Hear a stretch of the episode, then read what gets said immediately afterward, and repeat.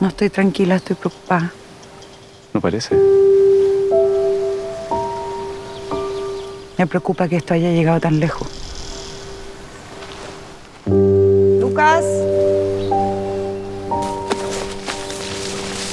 No sé por qué te hice caso. San Lucas nos está mirando. No sale porque nos quiere castigar. Pero una cosa es castigarlo y otra muy distinta a esto. Esto no estuvo bien. ¿Usted llamó a la central? ¿Qué le pasó? Lo que hizo fue muy fuerte, Mateo. Pues eh, estamos con el director y la protagonista, o una de las protagonistas de El Castigo, Matías Vice y Antonia Zegers. ¿Cómo estáis? Muy bien, felices. Felices de estar acá, la verdad. Venís de la rueda de prensa de la película, Sí. que creo que ha tenido una buena acogida en el pase de esta mañana con los periodistas. Eh, ¿Cuáles son las sensaciones que traéis de esa rueda de prensa? La verdad es que muy lindo, muy lindo todo lo que está pasando con la película, muchos comentarios eh, y sobre todo mucha conversación posterior. En la película pasa eso, es como una semillita y el espectador se abre y empieza a dialogar y eso es, es hermoso. Antonia, ¿tú cómo lo estás viviendo? Eso, que lo que lo que propone es una conversación que ocurre. eh, no, no hay ninguna mala leche, todo lo contrario. es muy un- se produjo un diálogo muy colaborativo y hermoso con respecto a cómo se hizo la película, porque obviamente un plano secuencia que despierta mucha curiosidad cómo, cómo lo logramos. Pero también al tema del que habla la película. Siento que es un tema que interpela a hombres y a mujeres de manera muy profunda y que se ve incluso en las ruedas de prensa. Eso es muy vamos, lindo. Vamos primero al tema y luego vamos a la técnica, que me parece Sí. también muy interesante. En cuanto al tema, Matías, ¿de- ¿cuál es la semilla? ¿Cuál es el, el origen de esta historia? ¿Por qué te decides a contar el castigo? Sí, la película pone en jaque en el fondo toda esta concepción o esta presión que hay a las, a las mujeres por, por ser madres. Primero por ser madres, luego por ser madres felices, porque, porque no se noten además que son madres en el trabajo. O sea, ahí hay una, una tarea como, como sociedad que nos parecía interesante plantear la pregunta. Digo, nosotros no tenemos ninguna respuesta, no, no tenemos la solución, Claro. pero, pero sí lo queríamos poner porque nos parece un tema fundamental, nos parece un tema importante para conversar, no solo en pareja, no solo como mujeres, no solo como hombres, sino para pensarnos a nosotros mismos también. Y es que además lo que refleja la película, que son esos, ese pequeño castigo que muchos padres han ejercido con sus hijos, es que lo hemos vivido todos en algún sentido, o cerca, o al lado, o en la familia de más arriba. Es algo que está muy extendido en la sociedad, ¿no? En todas las sociedades. ese desborde, ese momento de desborde, o me pasó hablando con muchas mujeres y, y yo también lo puedo decir, yo no, no he llegado, pero muchas mujeres me lo dijeron y es un sentimiento que yo creo que compartimos casi todas, que uno no ha llegado a ese extremo, pero uno ha sentido todo eso, todo lo que esa mujer, Ana, siente, uno lo ha sentido. La sensación de estar en un límite, en, una, en un vínculo para el que no hay otorgadas sombras, que supuestamente tú tienes que ser solo feliz y únicamente feliz y amar por sobre todas las cosas y hacer todas las renuncias contenta porque es lo mejor que te puede pasar como, como ser hembra. Y eso yo todavía lo leo como un espacio de control y sometimiento, la verdad. Porque la maternidad es jodida, es difícil y las mujeres no hemos quedado solas criando a los niños. Ya los niños y las niñas no se crían en tribu, no se crían en familia, no te ayuda la abuela, no te ayuda la tía. Y en las mujeres entramos al mundo laboral porque luchamos por eso Claro. Pero nos quedamos en el mundo laboral y cuidando solo a los, a los, a los críos. Y eso no da, como dice el personaje de la película, no dan las horas, Mm. no da el alma, no da la cabeza.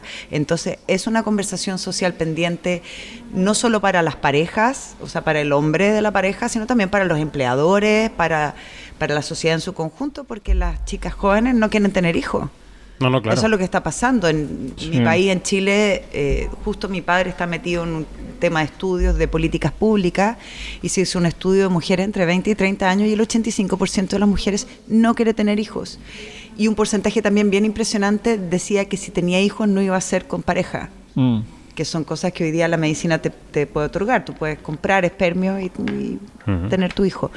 Entonces, falta una nueva conversación para volver a generar las confianzas de que podemos hacernos cargo entre todas y todos de que haya generaciones de recambio también, porque mis hijos son mis hijos y yo les quiero y quiero lo mejor para ellos, pero también son los hijos de un país y de un planeta. Exacto.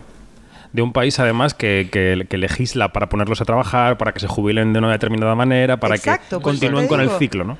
Por Sí. eso te lo digo, o sea, hay países que ya en Europa, o así más cerca vuestro, que están pagando para que las mujeres Exacto. tengan hijos. Mm. Entonces, falta una conversación para que volvamos a, a tomar ese vínculo que nos importa a todos de otra manera, pero que no quedemos nosotras teniendo que trabajar sin que se note que tenemos hijos y luego con nuestros hijos sin que se note que amamos nuestro trabajo. Mm. es una disociación imposible. Y además cuando este tema ha surgido a la palestra en los últimos años se ha acuñado, al menos aquí en España, el término de las malas madres, ¿no? Que es un término irónico en cierto sentido, pero que al final acaba acusando y etiquetando a esas madres, ¿no? Es decir, bueno, las madres que ya no son tan buenas madres como antes porque pretenden trabajar, porque pretenden no cuidar a sus hijos todo el tiempo. Es muy loco porque el hombre lo tiene muy fácil. O sea, el hombre se separa, paga su mensualidad cuando la paga, lleva a su hijo al fútbol los domingos Y ya está. y es un buen padre. Y, el- y si lo damos vuelta, la mujer hace eso, se volvió loca, que es una trabajólica, que se quiere solo ir de fiesta. Mala luego- madre, como Mala decías tú. madre. Entonces, en ese sentido, la película plantea como esa pequeñita brecha y entramos ahí a, a abrir esa discusión desde, desde lo que vemos y, y desde una mirada súper realista también. Nosotros no queríamos, además, poner un personaje masculino machista o extremo, sino hacerlo alguien liberal, abierto, pero así todo, por mucho que... Y que además piensa que lo hace todo razonablemente bien. razonablemente bien y hace lo que puede, pero bueno. Pero así, así, así termina siendo y es muy loco ver, ver cómo la balanza se, se, se carga de una manera tan, tan eh, disímil. Mm. En, cuanto, en cuanto decía la parte técnica a rodar esa película que habéis rodado en plano secuencia, supongo que esto será fruto de un profundo proceso de ensayo, ¿no? Sí, de mucho trabajo. Es la única manera. Mucho trabajo. Sí. Mucho tiempo, mucho pasa- pasar primero que nada la historia, el texto de la cabeza a las entrañas, porque uno no podía estar pensando qué viene ni qué Claro. decir, eso tenía que salir solo, porque había que estar preocupado de otras cosas, como además de vivir el viaje como el camino del héroe que nos tocaba a cada personaje. eh, tomar la manilla, que me viera el cámara antes de abrir la puerta para que él se pudiera parar y yo abrir la puerta y ahí salir en un estado emocional y psicológico muy perturbado que tenía el personaje, pero yo al mismo tiempo estar midiendo que el cámara viera que yo había puesto la mano en la manilla para que todo el aparataje funcionara en relación a eso. Y eso yo lo encuentro hermoso. Porque cuando uno trabaja mucho, lo lindo es que después te puedes entregar al goce de la dificultad. De que la dificultad la, la- l- pasas por encima porque tienes todo el trabajo como los cimientos para hacerlo. Y la verdad es que yo creo que nosotros todas y todos habitamos esta película con mucho goce. Sí, la disfrutamos. La disfrutamos muchísimo, fue increíble. Era- Esta era, era una aventura ra- realmente. O sea, a pesar de que sabíamos todo lo que había que hacer, lo que venía, la, la ramita que había que saltar, la, la piedra en el bosque que había que tener cuidado cuando corríamos para adelante, para atrás con la cámara. Digo, pese a todo eso, finalmente lo que primaba era la historia. O sea, acá no hay un luci- lucimiento de ni, ni de buscar una, la actuación especial para ganarnos el premio, ni tampoco de buscar la cámara que sea virtuosa en algún momento. Aquí queríamos contar la manera, la película de la manera más honesta y más simple posible. O sea, seguir a estos personajes en este descubrimiento, porque realmente es una mujer que tiene un descubrimiento, que, que, que- que ve algo nuevo, que se le aparece algo en, en- durante este momento terrible en que se les pierde un hijo por una hora y media en, en un bosque, pero en el fondo nos planteamos cómo es la manera más honesta y más simple de contar esta historia. ¿Cuál era tu mayor preocupación técnica, logística en el rodaje? ¿Qué era lo que tenía que salir bien sí o sí? Y lo demás, bueno, se podía, podía haber alguna improvisación, no sé si en el texto o no sé si en algún Sí. campo, pero ¿qué era lo que tenía que estar atado sí o sí?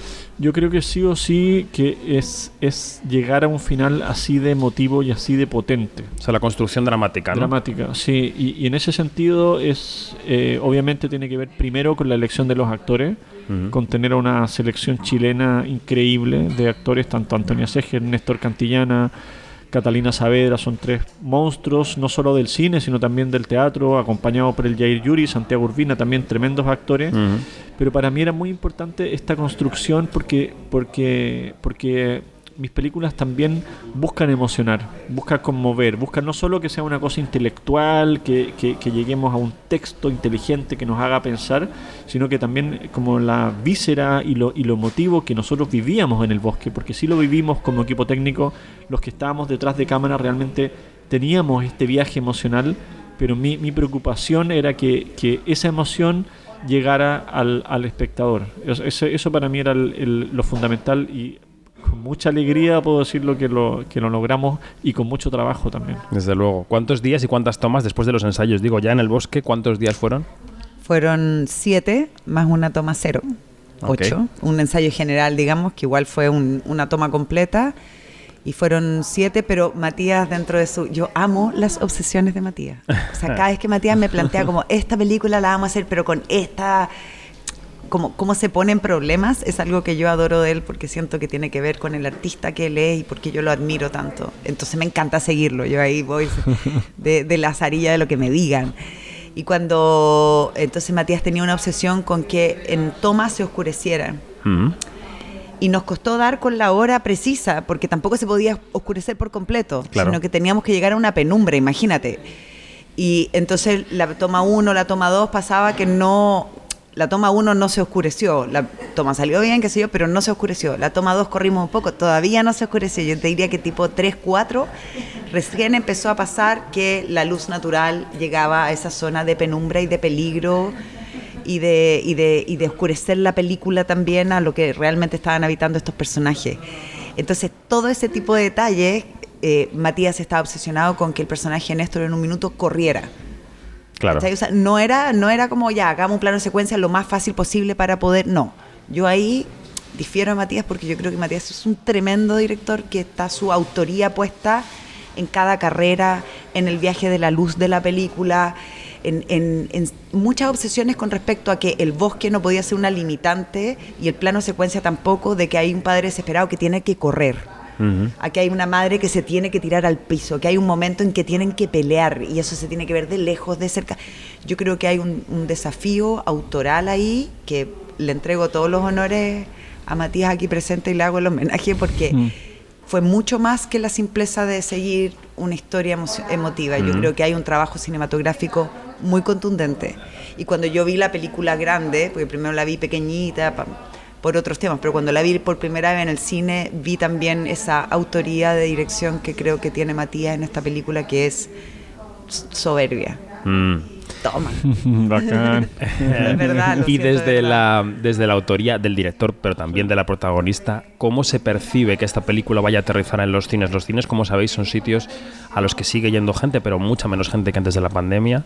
Sí. Gente que cuando ahora va, en su mayoría, va a buscar historias escapistas y de superhéroes y tal, y que el público adulto, que sería el que, Sí. al que le interesaría esta película, se ha visto un poco resentido con esta pandemia. Sí. ¿Cómo le podemos dar razones a la gente para que vuelva a una sala de cine en comunidad a oscuras para disfrutar de una historia como esta, Matías? Yo creo que tiene dos cosas la película. Primero es un, es un viaje eh, emocional, o sea, es una hora y media de, de- primero de, de disfrute, una película que está construida muy inteligentemente, además desde el guion, con una estructura, es un guion de Coral Cruz, que es una tremenda guionista española, con una película que, que- que empieza arrancada, que nosotros tenemos que ir comprendiéndola, que van Mm. con pequeños detalles, con una estructura eh, formal que funciona muy bien. Es una película que es un viaje eh, emocional. Pero sobre todo lo que pasa con la película es una película que genera conversación. O sea, Mm. el, el post es, es- es muy largo. Esto no es de ir a ver la película y luego, ir, ocurrido, me ha ocurrido. y, y luego ir, ir- ir- irse a casa. Que sí o sí tiene que haber las copas posteriores y la, y, y la cena porque es una película que genera conversación. Y para mí esa es un poco la, la- la misión del cine. O sea, que el espectador que salga después de la hora y media sea muy distinto del que, del que entró. Sí, yo creo que hay un tema, yo creo que eh, lo que se desprende de tu pregunta es la misma realidad en, en nuestro país, yo creo que en el mundo entero con respecto a la masividad, ¿no? Como antes habían salas de cine que tenían ciertas líneas editoriales, me acuerdo antes de que entraran las cadenas, como entraron las cadenas en todo, ¿no? En la comida, en, el en el comercio, en los moles, Los los, cines, sí. etcétera. Y, y yo creo que nosotros no somos masa, la- nuestra especie tiene diferencia, tiene particularidades y, y yo creo que eso hay que protegerlo. O sea, proteger también que una película sea para un grupo que, las, que o, o el cine de autor que de pronto es quizás no es tan masivo, eso no puede, nosotros no lo podemos leer como malo, por lo menos nosotros, porque no es malo que no sea masivo. ¿Por qué todo tiene que ser masivo? ¿Por qué todo tiene que ser consensuado? O sea, lo que es masivo es consensuado, tiene valores consensuados, belleza consensuada, la- los cánones de belleza, de, de entretención, son estructuras pero estudiadas Bueno, cada vez que alguien... eh, para nos- que tú sientas esto en el minuto 98 ya está bien. Y hay un montón de gente que va y, y le encanta y yo tengo hijos chicos y a veces voy y veo Mm. Marvel y lo paso increíble. Sí, sí. Y como ca- pero eso no quita que el cine de autor siga existiendo porque es condición humana que exista. Mm. porque las historias se cuentan desde, desde las tribus, que hay Sí. cuentacuentos que van y tienen distintas maneras de contar la historia, y esta no puede desaparecer. Y en ese sentido siento que no podemos solo perseguir la masividad, porque es como un vicio del sistema de este tiempo, que si no es masivo no es bueno, sino que también proteger la singularidad, los espacios que quizás convocan a otros grupos de gente que quizás no son masivos, no por eso van a ser malos, y esos espacios entonces hay que protegerlos. No, pensaba, por eso te, te medio interrumpía, que cuando alguien propone un esquema masivo es que alguien quiere hacerse muy rico, ¿no? O sea, obedece a lógicas económicas normalmente. También. Y bueno, hay otras economías y otras maneras de subsistir Sí. de manera mucho Y más creo sana. que tenemos que defenderla y defender que se proteja en cada país el cine autor. Y eso tiene que venir desde las políticas públicas de cada país. Ujú. Total. Entender el valor del cine autor y protegerlo. No echarlo a competir con Marvel, Y sin la, duda. y la importancia que, que- que requiere. O sea, ayer hablamos, nos hacía una pregunta un periodista si era una película políticamente correcta o políticamente incorrecta por ciertos temas y fue muy bonito lo que decía Antonia que era una película políticamente necesaria. Mm. Me parece muy bonito esa, esa reflexión porque realmente es una, es una conversación que yo creo que si la hubieran tenido los personajes antes, no, no tendríamos la, la, la película en el fondo. el, nudo, el nudo del conflicto. Exacto, es una, es una conversación que tenemos que tener como pareja, como, como padres y también como hijos, que, que, Mm. que estudiantes vean también lo que, lo, que, lo que les puede pasar después. Pues El Castigo es una película que llegará enseguida a los cines españoles. Antonia, Matías, muchísimas gracias. por estar Muchas gracias. Sí, el 31 de Eso es, marzo 31 se de estrena marzo. acá en España. Estamos que- felices y vamos a estar también acompañando el estreno por, por todos lados. Pues a por ello vamos. Gracias, muchas gracias. Muchas gracias.